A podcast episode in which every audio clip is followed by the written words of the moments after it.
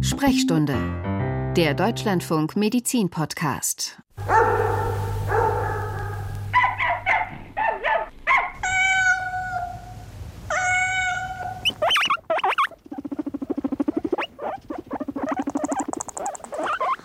Vielleicht kommen Ihnen da ein paar der Laute bekannt vor. Hund, Katze, Meerschweinchen. Die Zahl der Haustiere in Deutschland hat in den vergangenen Jahren deutlich zugenommen.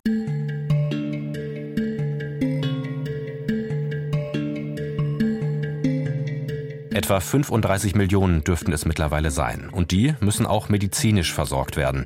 Nicht nur mit Impfungen und Wurmkuren, die Veterinärmedizin wird immer komplexer. Bestrahlung, Herzschrittmacher, künstliche Hüftgelenke, all das und mehr gehört inzwischen auch zu ihrem Repertoire. Anders für uns heute das Thema Tiermedizin in den Blick zu nehmen und dabei schauen wir besonders darauf, wie Erkrankungen bei Hund und Katze entstehen und behandelt werden, denn das sind mit Abstand die häufigsten Haustiere. Etwa 15 Millionen Katzen und mehr als 10 Millionen Hunde leben Leben in Deutschland. Mein Name ist Lennart Püritz, schön, dass Sie dabei sind.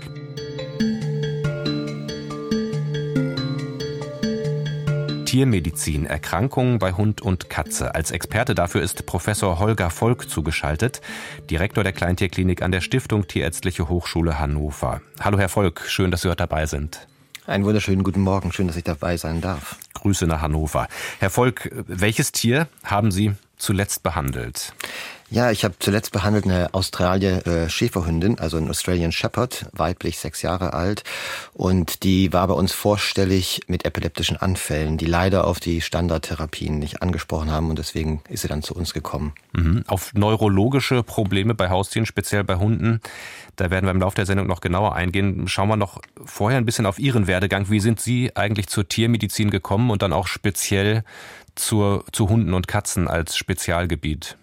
Ja, das ist eigentlich ganz einfach zu beantworten. Ich liebe Tiere, ich liebe auch Menschen und bin mit Tieren groß geworden. Wir hatten Pferde bei uns zu Hause, hatten natürlich Hunde und Katzen und ich hatte immer eine Faszination von der Medizin und wie das dann halt so ist. Am Anfang denkt man, man kann das nicht machen und dann habe ich äh, doch gelernt, dass das mein Ziel ist und habe dann als als Junge dann am Ende dann doch das geschafft, dass ich eine tiermedizinische ähm, Fortbildung ähm, und Lehre äh, gemacht habe und bin dann Studiengange gewesen nach Hannover und war dann in Frankreich, in England und so weiter und bin jetzt da, wo ich bin. Mhm. Wir fokussieren ja das Thema heute auf Hunde und Katzen. Zum einen, weil es eben die häufigsten Haustiere in Deutschland sind.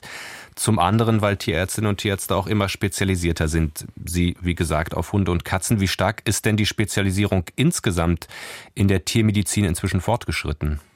Ja, wir haben sicherlich in den letzten 20 Jahren eine Spezialisierung gesehen, die ungefähr parallel voranschreitet mit der Humanmedizin. Also wir sind jetzt nicht so, dass wir ganz nur auf das linke Knie oder das linke Schultergelenk, ähm, das passiert nicht, aber wir haben zum Beispiel in allen großen Fachrichtungen wie die Orthopädie, die Chirurgie, Weichteilchirurgie, Neurologie und so weiter ähm, Spezialgebiete, wo Kollegen grundsätzlich allgemeine Medizin machen und dann spezialisiert machen. Also gibt Leute, die machen beides ein bisschen und es gibt Leute, die machen dann nur eine Spezialisierung.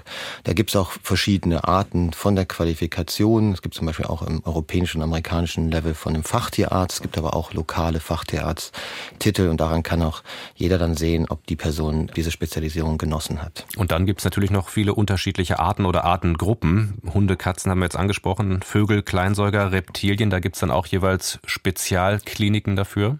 Genau, da gibt es Kolleginnen und Kollegen, die auch sich darauf spezialisiert haben, ähm, auf Reptilien, auf Vögel, auf Heimtiere, aber auch auf Pferde und so weiter. Also nicht nur in den Fachrichtungen, sondern auch für die Tiere. Es gibt dann verschiedene Spezialisierungen, die sind fachübergreifend, wie zum Beispiel Neurologie oder die Augenheilkunde, Ophthalmologie, die sind übergreifend, meistens die Spezialisierung, aber es gibt andere, die sind dann wirklich auf die Spezies auch. Mhm. Was bedeutet denn die zunehmende Spezialisierung, von der Sie gesprochen haben, auch für Halterinnen und Halter, die eine passende Praxis oder auch Klinik für ihr Haustier suchen? Ja, wie einmal schon erwähnt, am besten schaut man, es gibt äh, auf dem europäischen, die genannten vom European Board for Veterinary Specialization, European Colleges, dann gibt es dann zum Beispiel für Mainz jetzt European College for Veterinary und dann ist man ein Diplomat Holder. Da geht man sehr ähnlich wie in der Humanmedizin durch eine sehr stringente Ausbildung, die mehrere Jahre äh, dauert. Ähm, und es gibt dann aber auch die gleichen Pendants in, in Deutschland, wie zum Beispiel ein Fachtierarzt für die Kleintiere, Fachtierarzt für Chirurgie, für innere Medizin oder eine Zusatzbezeichnung Einrichtung, zum Beispiel für Neurologie. Und das müssen, können die Kollegen dann ausweisen. Man muss ein bisschen aufpassen. In Deutschland ist der Begriff Spezialisierung nicht äh, geschützt. Das heißt, man kann sich auch einfach Spezialist nennen für sowas. Deswegen wirklich schauen, ob die Kollegen auch diese Aus, äh, im Prinzip Fortbildung und Ausbildung äh, genossen haben. Weil wir müssen uns natürlich auch weiterbilden. Das ist, hört ja nicht auf mit dem, dass man einen Titel erlangt hat, sondern da fängt es erst richtig an. Und wir müssen dann bestimmte Fortbildungsstunden ableisten, Kongresse besuchen, um diesen Titel auch weiterführen zu dürfen. Mhm. Steigen wir mal in die medizinischen Probleme bei Hund und Katze ein. Was sind denn die häufigsten Probleme, die es nötig machen, mit dem Hund oder mit einer Katze in eine Praxis oder dann sogar in eine Tierklinik wie Ihre zu kommen? Ja, also in der normalen Praxis natürlich Vorsorgeuntersuchungen wie Impfungen und auch äh, Antiparasitika ne, gegen Behandlung von Fellproblemen oder auch mit Entwurmungen zum Beispiel. Das sind bestimmt einer der, der Großteile. Zu Erkrankungen, ähm, da gibt es ganz gute Erhebungen, vor allem aus dem englischen Bereich, sind es vor allem auch Hauterkrankungen, dass der Hund sich juckt oder dass er Ohrenprobleme hat, Durchfallerkrankungen, äh, Schnupfen, Heiserkeit sozusagen auch. Ähm, das sind so die häufigsten Sachen, Durchfallerkrankungen. Das mhm. ist so, was am meisten in der normalen Praxis ist. Und wir sehen dann, also die TSC Husche, wir sind, äh, wir haben einen sehr starken Poliklinik-Charakter. Wir machen noch 24 Stunden Notdienst. Dadurch sehen wir alle Arten von Fällen, sehen aber auch gleichzeitig ungefähr 50 Prozent sind dann überwiesen von Kolleginnen draußen, die uns dann für die Spezialbereiche dann Sachen überweisen. Mhm. Eine Entwicklung, die festzustellen ist, Hunde und Katzen, Haustiere werden auch immer älter. Welche gesundheitlichen Probleme bringt das mit sich? Was wir auf jeden Fall sehen, und das haben wir auch in der Corona-Pandemie gesehen, war ja, dass Menschen, die Haustiere hatten, sind besser durch die Krise gekommen. Äh, vor allem Hunde. Katzen haben ähm, nicht ganz so viel Liebe zurückgegeben wie die Hunde. Aber vor allem Hunde haben ähm, doch eine, äh, beruhigt und eine Stärke gegeben. Ähm, und wir haben gesehen, dass ähm, vor allem auch in Deutschland, wo früher für andere Länder, wie zum Beispiel auch England, Amerika, eine sehr starke Beziehung, aber auch hier bei uns ist der Hund ein Teil der Familie geworden, ähm, ist ein Familienmitglied und wird auch so behandelt. Und das heißt, dass wir auch sehen, dass Menschen mehr und mehr mit älteren Tieren zu uns kommen. Wir haben zum Beispiel eine geriatrische Sprechstunde, wo wir die ganzen Wehwehchen, die passieren können, wie bei uns, auch beim Tier vorkommen. Und äh, da kann man sehr viel machen, damit es auch gar nicht zu diesen äh, Problemen dann später kommen kann. Hm, wenn wir es konkret machen, was sind dann typische Probleme, Hüftprobleme, Osteoporose, Zahnprobleme und was kann dann gemacht werden? Ja, also wir sehen jetzt die klassische Osteoporose sehen wir beim Haustier nicht so, aber was wir sehen sind degenerative Gelenkerkrankungen, dass man steifer wird, dass man so ein bisschen Osteoarthritis hat. Das sehen wir ganz häufig. Wir sehen Probleme mit der äh, Kognition, also auch beim Hund, wenn man schaut, einer von drei Hunden im Alter von zwölf wird eine, äh, eine Demenz entwickeln ähm, und wenn man 15, 16 Jahre alte Hunde, dann ist es schon zwei von drei Hunden. Das gleiche bei der Katze, da sehen wir bei 15 Jahre alten Katzen ungefähr die Hälfte der Population hat dann auch äh, wirklich eine Demenzerkrankung. Wir sehen natürlich dann aber auch Nierenproblematiken, Herzproblematiken. Alles, was bei uns auch im Alter vorkommt, sieht man auch bei unseren kleinen Freunden. Mhm. Jetzt gibt's ja auch, wie bei uns Menschen, bei Haustieren, ja, man könnte Lifestyle-Erkrankungen sagen, zum ja. Beispiel Fettleibigkeit, Übergewicht bei Hund und Katze. Was für Probleme verursacht das letztendlich? Warum ist das so bedrohlich für die Tiere?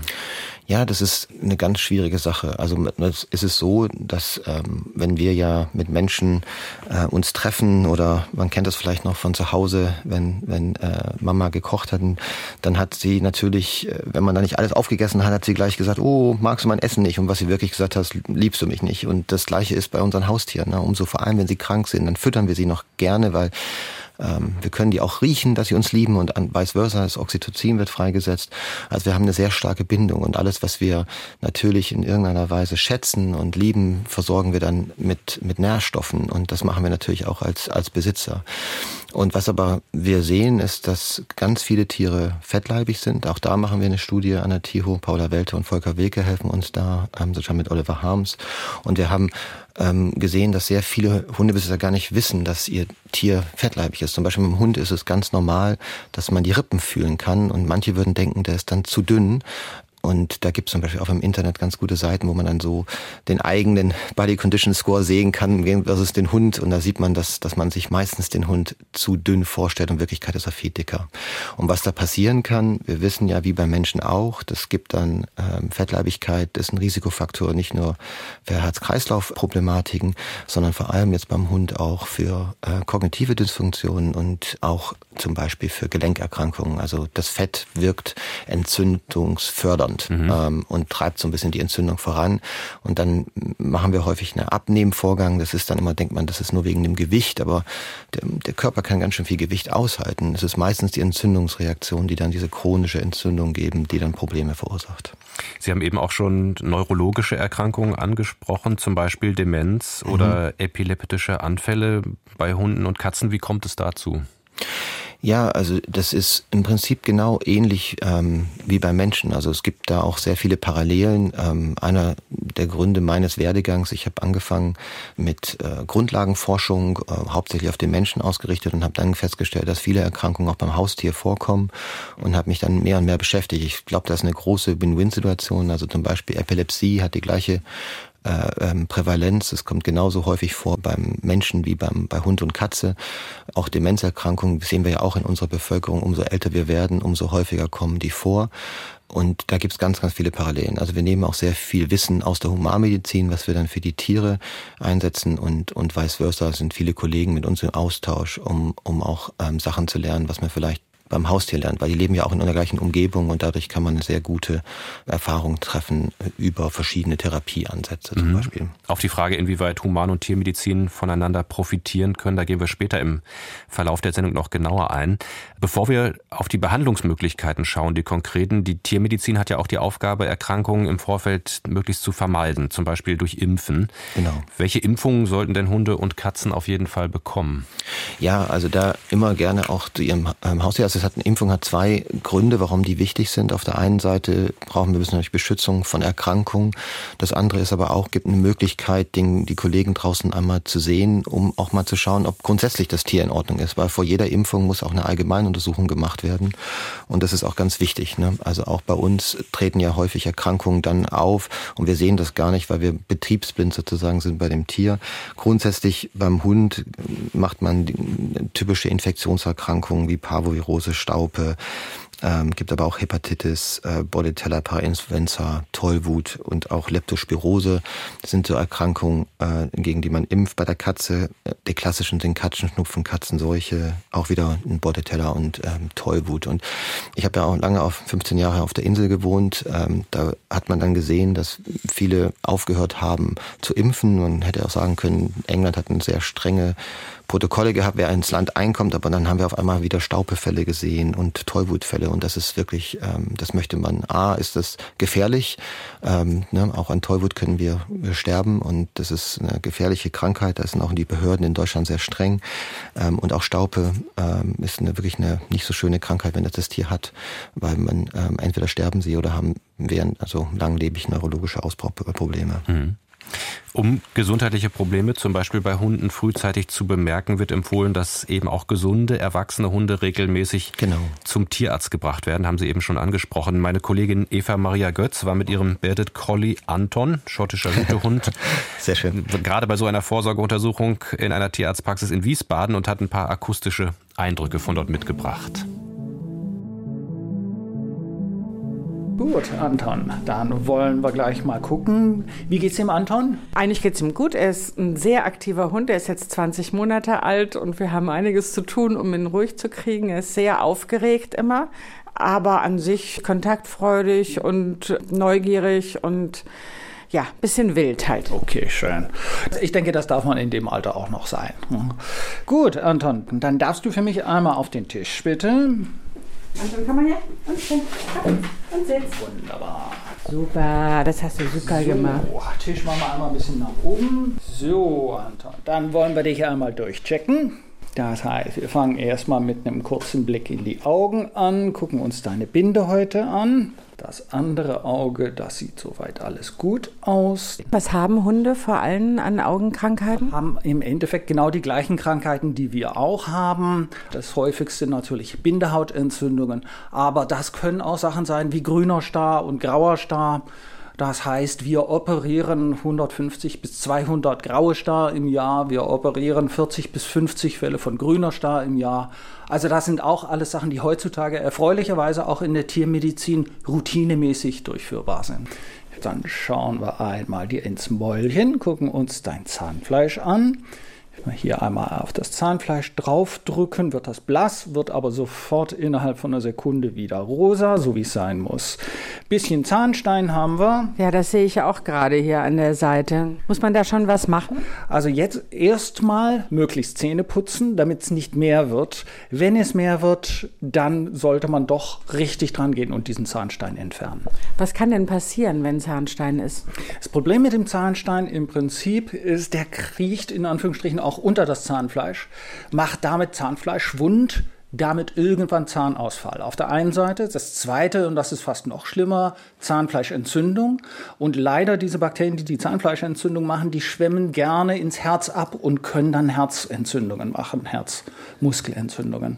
Das ist nicht so schön. Anton, da müssen wir jetzt Zähne putzen. Dann gucken wir einmal noch mal ganz tief in den Mund rein, gucken einmal nach deinen Mandeln. Mandeln sehen gut aus, Rachen ist gut. Sehr schön.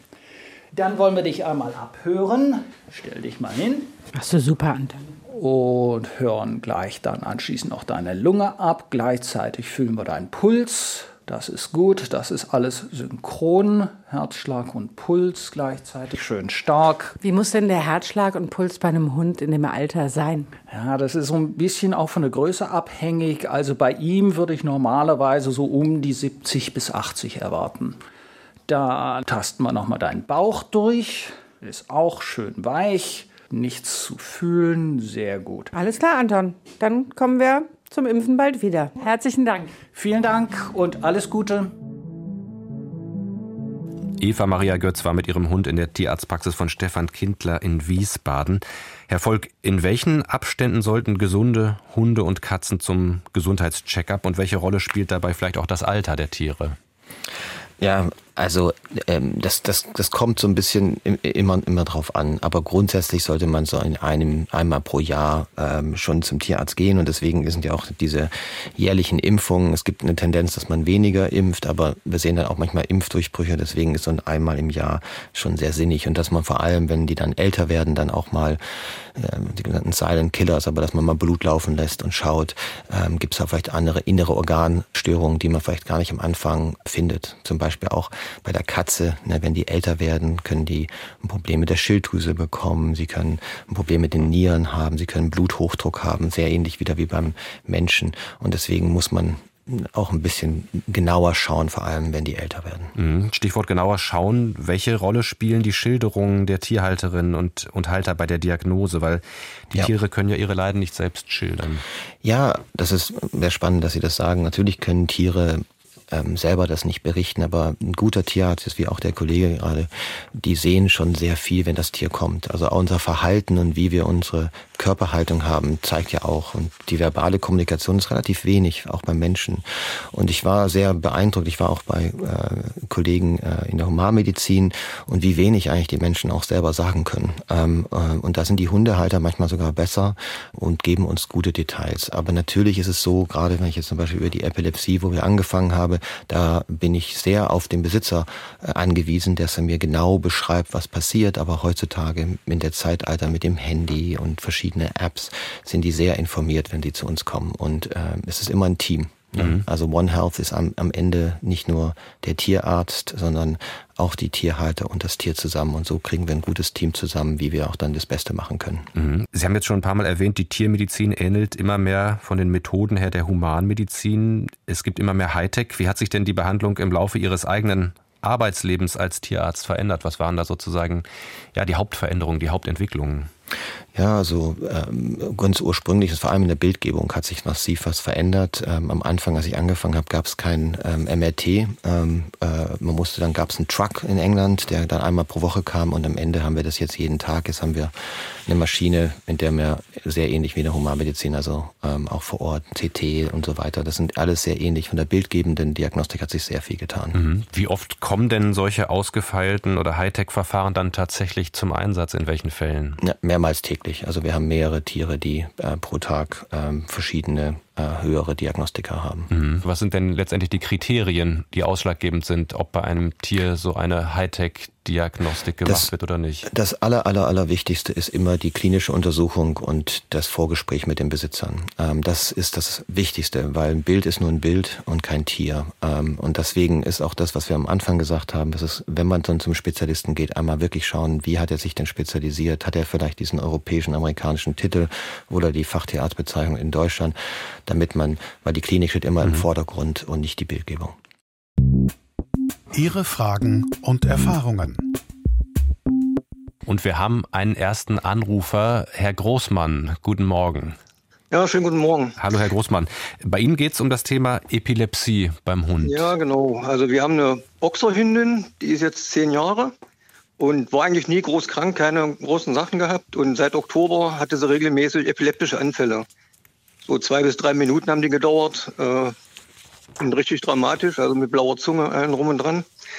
Und äh, sich kriegt seit Anfang November Tabletten dagegen, die auch gut wirken. Allerdings seitdem extremen Durchfall, hat fünf, sechs Kilo abgenommen und äh, die Tierärztin ist sehr, sehr bemüht. Aber es wirkt nicht. Also sie ist extrem dünn und schwach. Mhm. Kann es einen Zusammenhang geben, das ist die Frage. Vielen Dank für die Frage, Herr Großmann. Ja, Herr Volk, ist eines Ihrer Spezialgebiete Epilepsie bei Hunden. Wie schätzen Sie den Fall ein? Ja, erstmal vielen Dank, Herr Großmann, dass Sie einmal äh, angerufen haben und ähm, ja, epileptische Anfälle sind sehr emotional belastend, wenn man die sieht. Ne? Man kriegt da richtig Angst. Und wir haben als Menschen immer Angst vor Sachen, die wir nicht gefühlt unter Kontrolle haben und die plötzlich auftreten, ohne dass man sie vorhersehen kann. Deswegen alle meine Sympathie zu Ihnen. Und ähm, es ist so, dass bei älteren Boxern kann es möglich sein, dass auch was im Gehirn sich verändert. Ähm, aber ich habe es so durchgehört, dass sie wahrscheinlich noch keine Diagnostik gemacht haben, dass sie wirklich das Gehirn sich einmal anschauen lassen haben, weil das wäre das bei einer älteren Böxerhündin würde ich das schon einmal anraten, dass man eine strukturelle Epilepsie, also eine Veränderung der Gehirnmorphologie äh, ähm, ähm, anschaut. Mit den Durchfallerkrankungen, wir wissen, dass ähm, es eine starke Verbindung gibt zwischen dem Hirn- und Darmachse. Jetzt müsste ich aber einmal wissen, was für ein Medikament ähm, Herr Grossmann der Hündin gibt, das damit ich mehr weiß? Kann ich, leider, kann ich leider nicht sagen, weil ich bin von Arbeit aus an. Mhm. Und ja, das kann ich noch nicht sagen. Aber wir haben das schon mal gewechselt, weil sie vermutete, die Ärztin, dass äh, an, an, dem Medikament liegen könnte, haben jetzt mhm. dasselbe äh, Präparat auch vom anderen Hersteller genommen, was aber genau hat nichts gebracht. Also es ist weiterhin ja, also, hm. weil es gibt halt es gibt halt verschiedene Epilepsie-Medikamente äh, und da gibt es ein paar, die können eine, eine Reizung ausüben, zum Beispiel ähm, das so ein Salz, Kaliumbromid heißt das und es ist wie wenn wir ganz viel Salz essen, dann kann es eine, eine Problematik da äh, geben. Ähm, jetzt der klassische äh, Medikament ist Phenobarbital, was wir noch benutzen. Da gibt es aber auch noch ein paar neuere. Ähm, da ist es so, dass das normalerweise keine Magen-Darm-Probleme geben könnte. Wenn, wenn das so wäre, kann natürlich auch immer sein, dass man auf das, wenn der Hund vielleicht auch noch Allergien hat oder dass er vielleicht einfach allergisch auf so einen äh, Zusatzstoff in dem Medikament reagieren kann. Trotzdem würde ich also wahrscheinlich sehr stark anraten, dass man sich das mal genauer anschaut und vielleicht dann da auch mal ins Gehirn schaut, wenn man, wenn man die finanziellen Rahmenbedingungen hat. Jawohl. Herr Großmann, vielen, ja, vielen Dank für ich den Anruf. Mich. Jawohl. Dankeschön, Herr Großmann. Alles Gute, Alles ja. Gute für Ihre Hündin. Ne? Danke, tschüss. Danke für den Anruf. Ähm, Herr Volk, Sie haben jetzt gerade schon äh, das Stichwort äh, finanzielle Bedingungen angesprochen. Ähm, wie ist es denn äh, aus tiermedizinischer Sicht, wie teuer ist ein Hund oder eine Katze, wenn man das so vielleicht durchschnittlich sagen kann, äh, mit Blick auf die tierärztlichen Kosten, die da in einem Tierleben anfallen? Ja, das ist eine sehr gute Frage und da habe ich auch keine direkte Antwort darauf, weil es natürlich unheimlich darauf ankommt, welche Rasse man hat ähm, äh, und welche Spezies.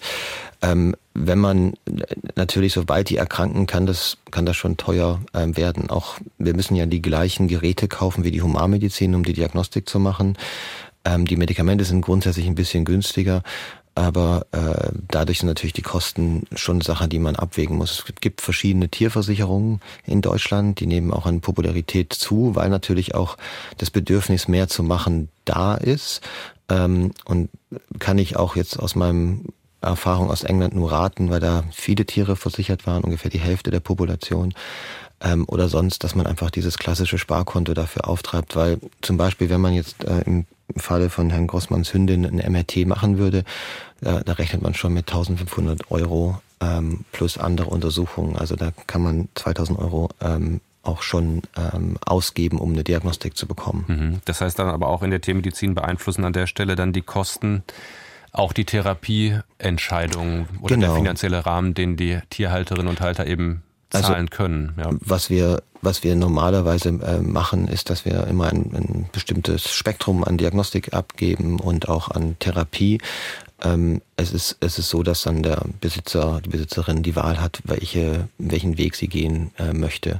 Ähm, es ist gar nichts Falsches daran, dass man erstmal sagt, okay, ich versuche das mal zu behandeln, machen wir in der Medizin ja auch, aber wenn dann die Tiere nicht ansprechen, andere Probleme auftreten, dann sollte man auf jeden Fall äh, höherewertige Diagnostik dann auch ähm, betreiben. Aber es ist natürlich eine bestimmte finanzielle Rahmenbedingung da und ich glaube, das ist ganz schwierig. Das war jetzt, äh, dass man natürlich, man, man, wenn man vielleicht privat versichert ist, aber wenn man nicht privat versichert, dann weiß man gar nicht, wie viel Ärzte ja auch kosten und das ist natürlich dann manchmal für Besitzer auch ein Schock, was dann auf einmal passieren kann, vor allem im Notdienst und im, äh, in, am Wochenende. Mhm. Auf jeden Fall ein Aspekt, den man auch bedenken sollte bei der Anschaffung eines Haustiers. Auf jeden Fall. Ähm, neben den alltäglichen Kosten wie Futter und sowas, äh, was man auch bedenken muss. Wobei manchmal hat man dass, dass äh, viele äh, sehr viel Geld auch in Futter geben, aber vielleicht den Tierarzt dann nicht immer im Hinterkopf haben. Mhm. Wir haben einen weiteren Anrufer, David Müller aus Wiesbaden. Hallo, Herr Müller. Hallo, guten Tag. Ja, Ihre, ähm, Ihre, Frage bitte. Ähm, ähm, wir haben vor drei Jahren ungefähr eine Diagnose für unseren Kater ähm, Laszlo bekommen. FIP. Mhm. Ja. Und ähm, wir haben ihn dann behandelt mit GS. Das war ein Medikament, was kurz zuvor in den USA ähm, so zugelassen wurde. Und in Deutschland ist es nicht zugelassen gewesen. Mhm. Und das ging dann über vier Monate, dass wir ihn jeden Tag spritzen mussten. Es war auch eine ziemliche Tortur, weil das auch so unter der Haut bei ihm gebrannt hat. Mhm. Aber ihm geht es jetzt gut. Mhm. Herr Müller, vielen Dank äh, für den Anruf. Ähm, Herr Volk, vielleicht klären wir erstmal die Begriffe. Ähm, um welche Erkrankung handelt es sich da und äh, was hat es mit diesem Medikament auf sich? Sie haben ja schon ja, signalisiert, dass Sie dass Sie es kennen. Ja, ja also es ist so, dass ähm, das ist eine Corona, ich glaube, jeder kennt jetzt in der Bevölkerung Coronaviren. Ähm, Coronaviren können nicht jetzt nur ähm, den Covid auslösen, sondern gibt es auch andere äh, Erkrankungen wie Durchfallerkrankungen, ähm, auch heiser Schnupfen und so weiter. Aber bei der Katze gibt es eine bestimmte Form, ähm, die entsteht durch eine Einzelgenmutation. Und ähm, die gibt es dann verschiedene Formen. Einmal so eine flüssige Form, dann kriegen die sehr viel Flüssigkeit, zum Beispiel wird der Bauchraum dann mit Flüssigkeit gefüllt. Ähm, oder auch eine neurologische Form, eine sogenannte trockene FIP.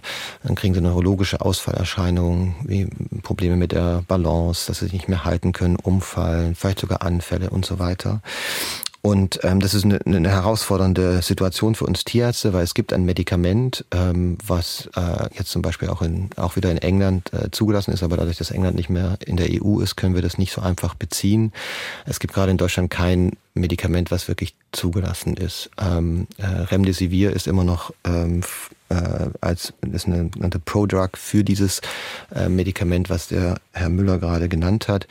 Ähm, äh, aber wir können es natürlich nicht beziehen aufgrund, äh, dass es dafür da sein sollte für die äh, Humanmedizin, ähm, auch sehr teuer ist. Ähm, und da gibt es äh, Gruppen, die sich zusammengetan haben, die dann dieses beziehen. Aber als Tierarzt darf ich das nicht geben, weil es kein zugelassenes Medikament ist. Es ist sehr frustrierend für uns als und meine Kollegin, weil, weil wir wissen, dass wir äh, eine Heilung haben könnten mit diesem Medikament und da gibt äh, also für eine Erkrankung, die ich als, haben Sie vorhin gefragt, äh, äh, was hat sich getan? Auch Professor Hartmann hat es letztens gesagt, die sehr viel Forschung in München damit macht.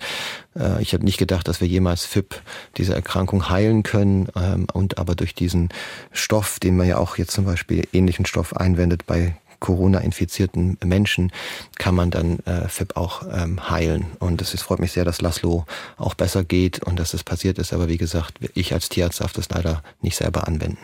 Vielen Dank, äh, Herr Müller, an, nach Wiesbaden an der Stelle schon mal. Ähm, Herr Volk, gibt es denn Risikofaktoren für diese Erkrankung FIP? Also gibt es Situationen, in denen man besonders aufpassen kann, sollte? Ähm, ja, also wenn es gibt ein paar Sachen, aber so richtig harte äh, Fakten nicht. Also wenn man zum Beispiel äh, Katzen in, mit mehreren Katzen zusammenhält und so weiter, aber das sollte einen jetzt nicht aufhalten, Katzen mit anderen Katzen zusammenzuhalten. Also ähm, gibt bestimmte Altersgruppen, die das eher haben können, ähm, meistens äh, ähm, junge Ka ähm, Katzen und dann gibt es nochmal einen zweiten Peak im, im, im Alter, wo das dann auch auftreten kann. Mhm. Aber das sind dann eher so äh, weiche äh, ähm, äh, Infektionsdrücke, die es da vorhanden sein könnten.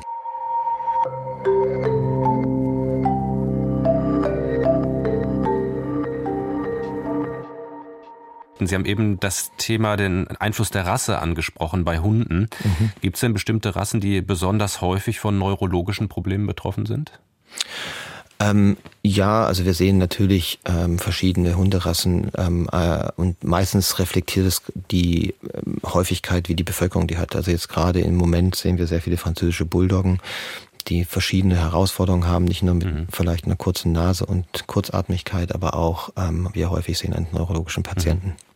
Bevor es gleich weiter um Ihre Fragen geht, schauen wir an dieser Stelle allerdings erst noch auf ein Thema, das schon ja ein paar Mal angeklungen ist im Lauf der Sendung, und zwar das Zusammenspiel von Human- und Veterinärmedizin. Davon versprechen sich Fachleute gleichermaßen Vorteile für zwei- und vierbeinige Patienten zum Beispiel bei der Behandlung von Allergien oder Krebserkrankungen.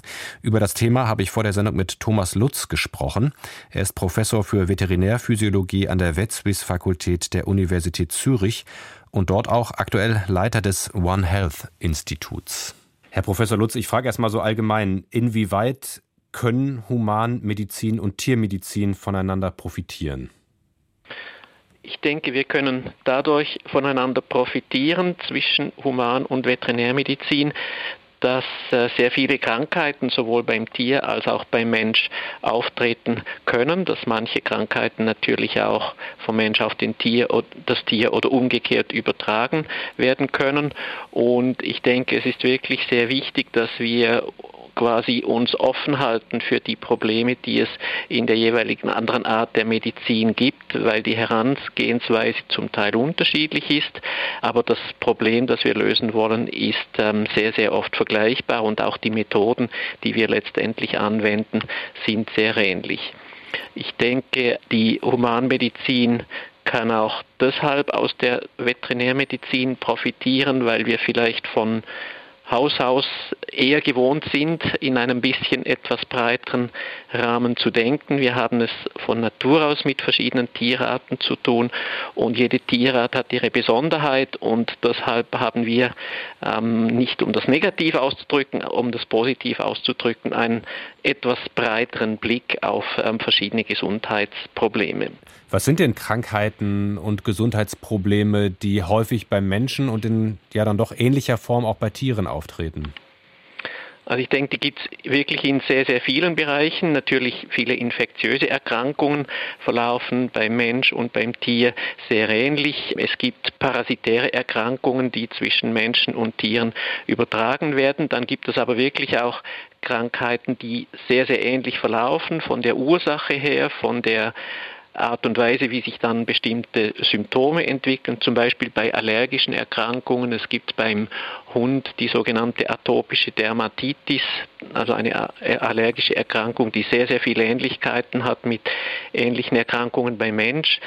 Es gibt aus der Onkologie, aus der Krebsmedizin sehr viele Beispiele, wo Tumoren aufgrund sehr ähnlicher Ursachen entstehen, beziehungsweise die dann auch sehr ähnlich behandelt werden.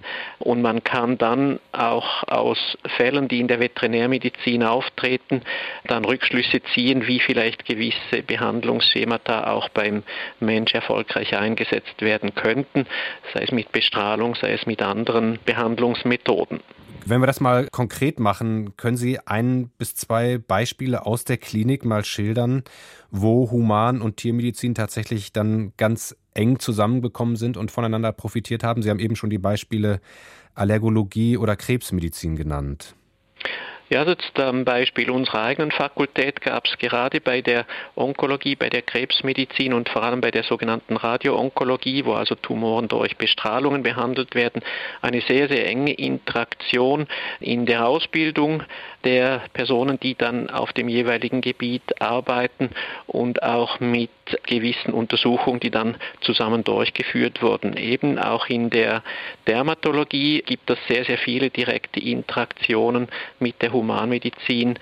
Die Parasitologie zum Beispiel, wenn ich wieder bei unserer eigenen Fakultät bleiben darf, die Veterinärparasitologie ist zugleich zuständig für die ganze Humanparasitologie. Da gibt es also sogar nur ein einziges Institut, die quasi beide Medizinen abdeckt, wenn man so möchte.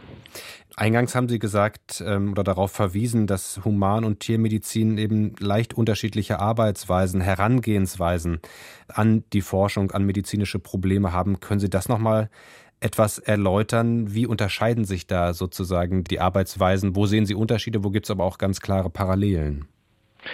Es war zumindest früher natürlich so, dass diagnostisch in der Veterinärmedizin vielleicht nicht die gleichen Methoden zur Verfügung standen, wie das in der Humanmedizin der Fall war, sei es aus Kostengründen oder warum auch immer. Und bei der Behandlung ist das natürlich gleich, dass in der Veterinärmedizin Kostengründe sehr viel schneller einmal ein Argument werden für oder gegen eine bestimmte Therapie. Und ich denke, aus diesen unterschiedlichen Perspektiven heraus kann man wirklich auf beiden Seiten profitieren, was für diagnostische Tests sind dann wirklich hilfreich, bis wohin muss, kann man gehen? Und wo gibt es aber auch ganz klare Unterschiede, wo die Tiermedizin anders vorgehen muss aufgrund eben des Unterschieds zwischen Mensch und Tier, als das in der Humanmedizin der Fall ist. Also ich denke, da kann man wirklich gegenseitig davon sehr gut profitieren, indem die Leute miteinander sprechen und schauen, ja, wie mache ich das in der Veterinär- oder Humanmedizin und dann gibt es vielleicht Ideen auf der jeweils anderen Seite, wie man es dort auch machen könnte. Wie ist denn da Ihre Einschätzung oder Ihre Erfahrung aus dem Berufsleben? Stehen Tier- und Humanmedizin da in ausreichendem Austausch? Wird versucht, gibt es die Interaktion, um tatsächlich da zu profitieren voneinander?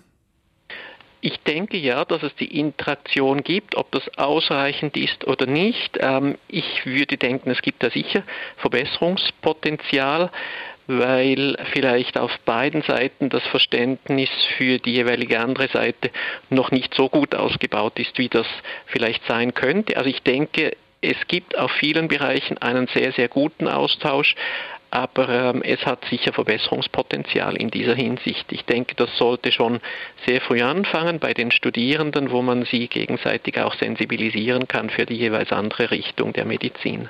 Das wäre jetzt noch meine abschließende Frage gewesen. Wie könnte der Austausch in Zukunft intensiver werden? Sie haben jetzt schon gesagt, im Prinzip im Medizinstudium das Verständnis stärken, was das eigentlich heißt. Ich denke, das hilft sicher, um da einen noch besseren Kontakt herzustellen. Es gibt bei uns an der Universität, aber auch in sehr vielen anderen Universitäten äh, inzwischen sehr viele Initiativen, die Richtung One Health oder One Health Medizin gehen. Äh, eben One Health bedeutet Gesundheit vom Mensch, vom Tier, aber auch der Umwelt im großen Zusammenhang zu sehen. Bei uns wurde kürzlich ein Institut gegründet, an vielen anderen Universitäten und Fakultäten im In- und Ausland ist das auch so. Und ich denke, solche Institutionen können dann wirklich helfen, die Probleme oder auch Herangehensweisen an die Behandlung oder auch an die Entstehung von Krankheiten besser zu koordinieren und besser zu verstehen. Wie können Veterinär- und Humanmedizin voneinander profitieren? Darüber haben wir mit Thomas Lutz von der Universität Zürich gesprochen. Herr Volk, Sie haben das Interview mitgehört zum Zusammenspiel von Human- und Tiermedizin. Wie gut funktioniert das Ihrer Einschätzung nach mittlerweile? Also wir arbeiten sehr eng mit der Humanmedizin zusammen und auch jetzt vor allem hier in Hannover klappt das sehr gut, aber auch als ich in England war, hat das sehr gut geklappt. Also wir haben verschiedene Beispiele, wo wir Therapien beim Tier entwickelt haben, ähm, und was auch wirklich einen Vorteil für das Tier gebracht hat ähm, ähm, und auch für den Menschen. Also zum Beispiel im Bereich Ernährung. Wir arbeiten mit mittelkettigen Fettsäuren. Das sind nicht kurze, nicht lange, das sind mittelkettige, man, weil man herausgefunden hat, dass wenn Menschen mit Epilepsie ähm, nichts mehr gegessen haben und dann in so einen sogenannten ketotischen Zustand gekommen sind, also andere nicht den Blutzucker als Ernährung genommen haben, die Neurone, sondern eher Ketonkörper, dass sie dann eine bessere Anfalls, ähm, äh, also weniger Anfälle hatten. Mhm. Und wir konnten zeigen, dass wenn man mittelkettige Fettsäuren gehen, die sehr schnell in diese Ketonkörperproduktion gehen, dass man das auch erreichen kann. Und da gibt es zum Beispiel auch schon Präparate, die äh, für den Menschen entwickelt worden sind von diesen mittelkettigen Fettsäuren, die, die direkt äh, beim Menschen jetzt eingesetzt werden. Oder wir haben äh, mit Stimulationstechniken, tiefen Stimulationen, die werden jetzt auch beim, beim, äh, beim Menschen eingesetzt. Und vice versa habe ich meine ersten Gehirnchirurgien damals noch in England zusammen mit einem äh, sehr, sehr guten Neurochirurgen, war bei ihm in der OP und hat dann auch uns geholfen und hat uns ausgebildet, wie wir das besser machen können. Also weil da gebe ich Herrn Lutz auf jeden Fall recht, dass die Ausbildung zusammen und ich glaube, wenn wir eins gelernt haben und was wir ja sehen in unserer Gesellschaft, dass wir Großes erreichen können, wenn alle zusammenarbeiten, ohne irgendwelche ähm, Sachen zu denken oder irgendwelche Prejudices zu haben, Vorurteile zu haben von äh, der anderen Seite. Was man noch merkt, das merken wir manchmal als Tierärzte, wenn wir dann Kollegen einladen und uns eine Präsentation geben, ähm, dass sie dann sagen, oh, das passiert auch beim Tier. Und deswegen, wie gesagt, äh, was Herr Lutz gesagt hat, dass man da vielleicht eine breitere Ausbildung, wir denken häufig größer, systemischer. Äh, Humanmedizin ist ja noch mehr spezialisiert und da kann man, glaube ich, sich sehr gut ergänzen. Hm. Stichwort One Health ist auch gefallen. Da gibt es ein Institut an der Uni Zürich und an vielen anderen Universitäten ja. ähm, inzwischen. Genau. Ähm, die Corona-Pandemie hat in den vergangenen Jahren ja auch die Diskussion angefacht, wie schnell Erreger eben vom Tier auf den Menschen überspringen können oder auch umgekehrt. Wie groß ist denn das Risiko, um es auf unser Thema heute wieder herunterzubrechen, sich ähm, bei Hund und Katze, bei Haustieren anzustecken? Ja, also wir haben ja ein sehr enges Verhältnis zu unseren Haustieren. Ähm, teilweise schläft das Haustier mehr im Bett als der Partner. Ähm, und es, es, ist auf jeden Fall so, dass es natürlich bestimmte Erkrankungen, vor allem im parasitären Bereich gibt, wo man eine Übertragung äh, geben kann. Und da würde ich auf jeden Fall äh, einmal auf die Würmer hinweisen. Ne, ähm, da muss man einfach aufpassen. Ähm, gibt es so einen Trend, dass man äh, Kotproben wegschickt und dann, wenn dann keine Würmer nachgewiesen werden oder äh, Eier, dass man dann nicht äh, äh, im Prinzip den, das Tier entwurmt. Ich würde trotzdem zur regelmäßigen Entwurmung einfach raten, weil nicht alles kann nachgewiesen werden. Die haben verschiedene Ausscheidungsmuster. Da gibt es bestimmt auch äh, große Übertragbarkeit. Ich muss ganz ehrlich sagen, ich war sehr froh damals in der Corona-Pandemie, dass die ähm, unsere Haustiere ähm, das wohl auch eine Infektion durchgemacht haben, aber nicht äh, eine sogenannte Reverse-Zoonose gegeben haben, dass sie ähm, sich uns wieder angesteckt haben oder sogar an der Verbreitung teilgenommen haben. Aber es ist sicherlich so, dass wir in ständigen Austausch ist. Zum Beispiel auch, wenn man im Bereich Ernährung anschaut. Wir, wir haben gesehen, dass Menschen, die mit Haustieren groß werden, gibt es gute Studien im Bereich atopischer Dermatitis bei Menschen, dass die weniger Allergien später haben und auch ein Mikrobiom haben, was diverser ist. Also die Darmbakterien diverser sind als bei Menschen, die nicht mit Haustieren. Also auch da ist ein Co-Benefit. Also auch eine kleine Infektion kann sogar einen Vorteil bringen, wenn man mhm. aufwächst. Wie groß ist das Risiko für Katze und Hund, sich beim Menschen anzustecken? Beispiel Corona haben Sie ähm, genannt. Wo sollte man als Halter, Halterin vielleicht auch vorsichtig sein, wenn man selber eine gewisse Erkrankung hat und etwas Abstand zum Haustier halten? Das, das ist normalerweise ähm, wirklich nicht so ein Problem. Es gibt wohl ein paar äh, ähm, Heiserkeiten, die man übertragen kann, aber da ist normalerweise nicht das große Problem. Wo, wo eher eine Herausforderung ist, ist, wenn man zum Beispiel ähm, selber eine Erkrankung bekommt und selber immunkomprimiert ist, weil man vielleicht eine Krebserkrankung hat hat, bestimmte Chemotherapeutika kommt, da muss man ein bisschen mehr aufpassen. Ihre Fragen und Erfahrungen. Ah, wir haben eine weitere Hörerin, die angerufen hat. Gabriele Plitzko-Gries aus Berlin. Hallo, Frau Plitzko-Gries. Bei Hallo. Ihnen geht es um das Thema Zahnpflege bei Hunden, wenn ich es richtig sehe. Ja, genau. Also wir haben unsere Hündin, die ist ähm, jetzt mittlerweile zwölf Jahre alt und wir haben immer so alle zwei Jahre ungefähr eine professionelle Zahnreinigung bei der Tierärztin machen lassen und dazu wird sie ja in Vollnarkose äh, gelegt. Und ähm, jetzt ist sie halt schon so alt und ich habe jetzt so ein bisschen Bedenken, ob das jetzt immer noch ein guter Weg ist mit der Vollnarkose, weil also danach ist sie, also den kompletten Tag schläft sie eigentlich mhm. nur noch und ist wackelig auf den Beinen und so. Und ähm, ja, also wir putzen, also sie lässt sich nicht gut die Zähne putzen. Ja. Wir putzen, wir putzen halt, versuchen es eben immer mit ähm, Orozyme, aber ja, das ist ziemlich schwierig eben und deswegen haben wir das eben mit der Zahnreinigung dann so ähm, alle zwei Jahre gemacht. Mhm. Ja. Danke für den äh, Anruf nach Berlin. Ja, Herr Volk, Sie wollten direkt also, darauf reagieren. Thema Narkose und Zahnreinigung. Ja, erstmal ein sehr großes Lob an die Frau Blisko-Gries. Also wirklich super, dass Sie das so machen. Also auch, weil wir gesehen haben, auch wie beim Menschen, da gibt es eine, eine Assoziation zwischen der Zahngesundheit und der grundsätzlichen Gesundheit, auch zum Beispiel Gehirngesundheit. Ähm, also schon mal sehr großes Lob an Sie, dass Sie das so ordentlich machen. Ja, die, äh, ne, es gibt natürlich verschiedene Kauknochenpräparate, die man äh, nehmen kann, die auch so ein bisschen diesen Abrieb ähm, geben. Man muss da ein bisschen aufpassen, weil manche von den Kauknochen haben ganz einen hohen Fettanteil. Also hat man wieder die Fettleibigkeit einer der Probleme. Zähneputzen ist, ist wahrscheinlich einer der besseren ähm, Lösungen. Mit Narkose, naja, äh, das ist, das kommt immer auf das Tier drauf an. Also ähm, ich bin grundsätzlich der Meinung, wie auch alle meine Mitarbeiter wissen, Alter ist keine Krankheit. Ähm, es gibt Tiere, die sind äh, ein paar Jahre alt, sind sehr krank und andere sind äh, 12, 13, 14 Jahre alt und sind topfit. Ähm, das muss man individuell machen. Aber auch da kann man bestimmte Narkoseprotokolle machen, damit es ähm, sicher ist. Aber die Vorsorge würde ich wirklich in den Fokus nehmen. Äh, und da können Sie mit Ihrer Tierärztin bestimmt noch ein paar Strategien äh, entwickeln, wie Sie das machen. Aber erstmal ein großes Lob an Sie, dass Sie so vehement das auch gemacht haben über die Jahre. Nochmal vielen Dank, Frau Plitzko-Gries, ähm, für Ihren Anruf. Herr Volk, ich greife den, den Punkt auf, den Sie gerade zuletzt mit angesprochen haben. Alter ist keine Krankheit. Eine Hörerin hat uns dazu geschrieben, dass sie bei zwei Tierärzten komplett verschiedene Erfahrungen gemacht hat mit ihrem ziemlich alten Kater. Die eine Tierärztin hat ganz viele Aufbauspritzen empfohlen, Blutbild mhm. und so weiter, um das Leben des Katers noch künstlich in die Länge zu ziehen, schreibt die Hörerin und habe ihr auch ein schlechtes Gewissen gemacht, als sie sich irgendwann dagegen entschieden hat. Die andere Tierärztin hat aufgezeigt, dass es sich um einen 18 Jahre alten Kater handelt und der wahrscheinlich einen schlimmen Darmkrebs hat, der nicht mehr anständig behandelt werden kann und gesagt, ob es nicht Zeit sei, den Kater gehen zu lassen. Ja, also das ist eine sehr, auch mich bedanken für die, die Frage. Natürlich ist das immer sehr schwierig. Ähm, ab wann sagt man äh, auf Wiedersehen zu seinem Tier? Und ich muss Ihnen sagen, auch ich als, als Hundebesitzer finde das auch schwierig. Ich hatte ähm, eine irische Setterhündin, ähm, die am Ende 17 Jahre alt war. Da würden alle viele sagen, wow, die ist ja ganz schön alt geworden. Äh, wie, wie hast du das gemacht? Ähm, und am, am, aber trotzdem war die Entscheidung damals unheimlich schwierig, ähm, weil die Tiere, vor allem wenn die dann, äh, wie gesagt, eine kognitive Dysfunktion bekommen, sind die einen Tag ein bisschen verwirrt und am anderen Tag sind sie wieder ganz normal und spielen.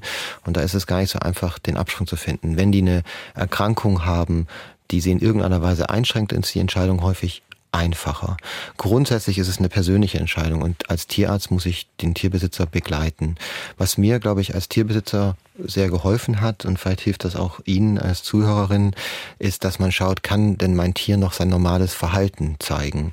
Ähm, kann es äh, Interaktion machen mit uns als Familie, vielleicht mit den anderen Tieren im Haushalt oder ist es die ganze Zeit gestresst und hat Angst davor? Ähm, kann es noch normal essen, wenn es warm ist, aus der Sonne gehen, äh, in Schatten gehen, Trinkverhalten. Also gerade diese ganz normalen. Und ehrlich gesagt, die Personen, die es am besten wissen, sind sie selber. Vertrauen sie sich da auch und ähm, unsere Aufgabe als Tierärzte ist, ihnen sie zu beraten, was die Möglichkeiten sind. Und solange da kein wirklich Schmerzen vorhanden sind, wo wir sagen, jetzt müssen wir intervenieren oder Krankheiten, die nichts anderes zulassen, ähm, sind wir unterstützend auf ihrer Seite.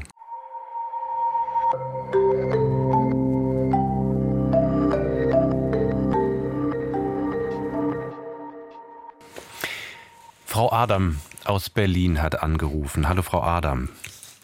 Hallo. Ja, Ihre, Ihre Frage bitte. Ja, Ja, also äh, Sie hatten erwähnt, dass Tiere auch Demenz haben können. Wir haben einen Kater Gustav, der ist pupgesund, dem fehlt es an nichts. wir, wir pendeln zwischen Wohnung und Garten. Der hat Auslauf, der kann wunderbar noch springen, frisst gut, äh, sein Geschäft macht er auch in Ordnung. Ähm, also der ist wirklich gut in die Jahre gekommen, aber der fängt jetzt seit ein paar Monaten an, so komisch äh, zu schreien, zu mhm. röhren. Ähm, und äh, da haben wir erst gedacht, naja, dem fehlt der Garten, der muss mal wieder Auslauf haben und das Frühjahr kommt, aber das hört nicht auf. Und äh, irgendwie habe ich so das Gefühl, dass das Wort Demenz da vielleicht äh, hinterstecken kann, oder?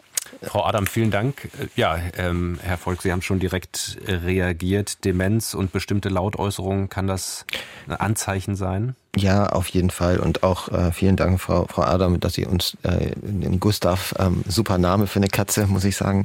Und freut mich auch, dass er, Sie haben noch nicht ganz verraten, wie alt Gustav ist. Aber grundsätzlich ist es so, dass ähm, wir ganz häufig ähm, erst davon hören bei Katzen. Äh, bei Hunden ist es ein bisschen andere Symptomatik, aber bei Katzen ist es so, dass, dass sie diese Lautäußerungen geben und vor allem nachts. Und dann ähm, viele denken dann, das ist einfach nur, weil das Gehör ähm, anders äh, wird und dass sie schwerhöriger werden und deswegen mehr miauen. Aber das ist genau wie Sie das beobachtet haben, ein Teil von einer Demenzentwicklung. Wir sehen, ähm, äh, da gibt es ein Akronym, ähm, heißt es auf dem Englischen und das Vokalisierung sozusagen als V als an allererster Stelle, weil wir das ähm, sehen.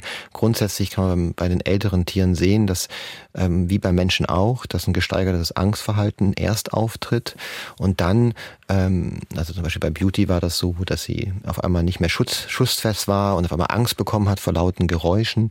Und dann war ehrlich gesagt das Gehör rettend, dann hat sie nicht mehr so laut die Geräusche gehört. Aber erst das veränderte ähm, Angstverhalten und dann erkennen sie vielleicht äh, nicht mehr andere Personen oder Leute, die sie kennen oder sie starren einfach nur in, äh, in die Leere. Das sind so die klassischen ersten Sachen. Was kann man damit machen?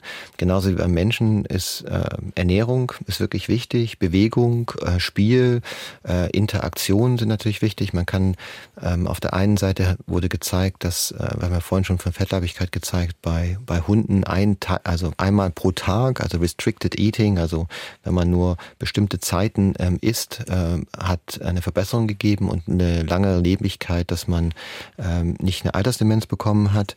Die anderen Sachen, man kann zum Beispiel auch wieder diese mittelkettigen Fettsäuren kann man benutzen. Die Katzen mögen das nicht nur äh, immer, aber da können wir Ihnen gerne auch den Tipps geben, wenn Sie uns, haben wir eine Facebook-Seite dafür, haben wir ganz viele Tipps, was man machen kann mit älteren äh, Freunden und was ja vorhin auch schon Frau Blitzko-Gries gesagt hat, Zahnpflege ist auch eine, eine wichtige Sache, weil wie das Fett kann auch konstante ähm, äh, Irritationen und Entzündungsreise in den Zähnen natürlich diese, diesen Druck ähm, ähm, erhöhen. Und äh, vorhin der Kollege Kinder hat ja auch schon gesagt, dass äh, dann auch äh, nicht nur Infektionen ins Herzen gehen können, aber grundsätzlich kann es dann auch zu einer kognitiven Versperrung kommen. Und man kennt das, nur noch einen Satz, wenn man zum Beispiel im Altersheim ist und auf einmal ist ähm, dein Geliebter, Geliebte äh, verwirrt ähm, äh, und äh, dann denkt man, oh, was ist passiert? Ist es über Nacht, hat es eine Demenz bekommen? In Wirklichkeit war es nur eine Infektion der Harnblase.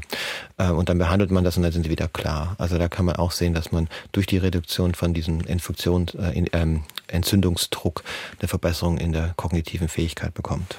Vielen Dank, Frau Adam, nach Berlin. Wir haben noch eine Anruferin in Sonnenbühl, Frau Bachleitner. Hallo. Hallo, hallo Herr Professor Volk, vielen Dank, dass Sie sich meiner speziellen Frage annehmen. Meine Frage ist, ob Ketone immer ein Zeichen sind für zu wenig Insulin oder auch ein Zeichen für zu viel Insulin, eben dann aufgrund einer Gegenreaktion sein können. Also unser Balu ist sechs Jahre alt, norwegische Waldkatze mhm. und ist seit zwei Jahren Diabetiker und er ist nicht Diabetiker, weil er falsch ernährt wurde nee, oder übergewichtig mhm. war, sondern er hatte eine Vergiftung, äh, war, hatte ein Leberversagen, war in der Tierklinik und kam als Diabetiker aus der Tierklinik zurück. Und äh, wir haben auch schon mehrere äh, Insulinprodukte ausprobiert. Wir sind mit Prozink eingestiegen. Das ist ja das für Tiere ja. entwickelte Insulin. Dann waren wir bei Lantus, das ist ein Humaninsulin. Ja. Ja. Und sind inzwischen bei Levemir, das ist auch ein Humaninsulin. Und auf das reagiert er am besten. Mhm. Und der Balu hat sehr gute Tage, an denen er äh, zwischen 80 und 150 vom Blutzuckerspiegel her ist. Und dann kommen wieder Tage, wo er dann 464 oder also Werte zwischen 4 und 500 hat. Und ich überlege mir eben, ob die, der Grund dafür sein kann, dass ich in der Phase, wo er gute Werte hatte, vielleicht das Insulin hätte re reduzieren müssen. Also er bekommt relativ wenig. Wir sind momentan bei einer Dosis von 1,1 IE.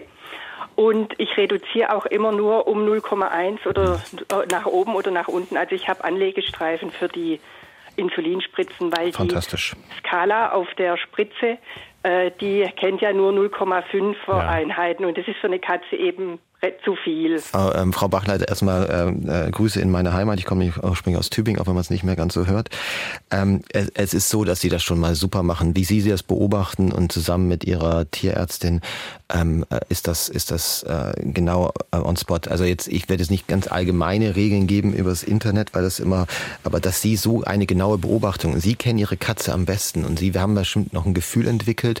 Man kann ja auch durch diese konstante Glucose Monitoring Devices recht gut gut das sehen und wie Sie sagen, also man kann äh, manchmal zu viel und manchmal zu wenig geben und da würde ich einfach Sie bitten, einmal mit Ihrer Tierärztin diese Kurven an, richtig anzuschauen und da finden Sie auch die richtige Therapie. Ähm, es gibt da auch ähm, ernährungsspezifische Sachen, was man auch ein bisschen machen kann, ähm, aber Sie haben ja schon eine sehr weite Reise und dass Sie verschiedene Insulinformen äh, ausprobiert haben und jetzt haben Sie auch eins, was äh, eine bessere äh, äh über den Zeitpunkt geben kann, äh, mhm. über den Tag. Also da, da sind Sie äh, perfekt aufgestellt und vertrauen Sie ein bisschen ihr Gefühl.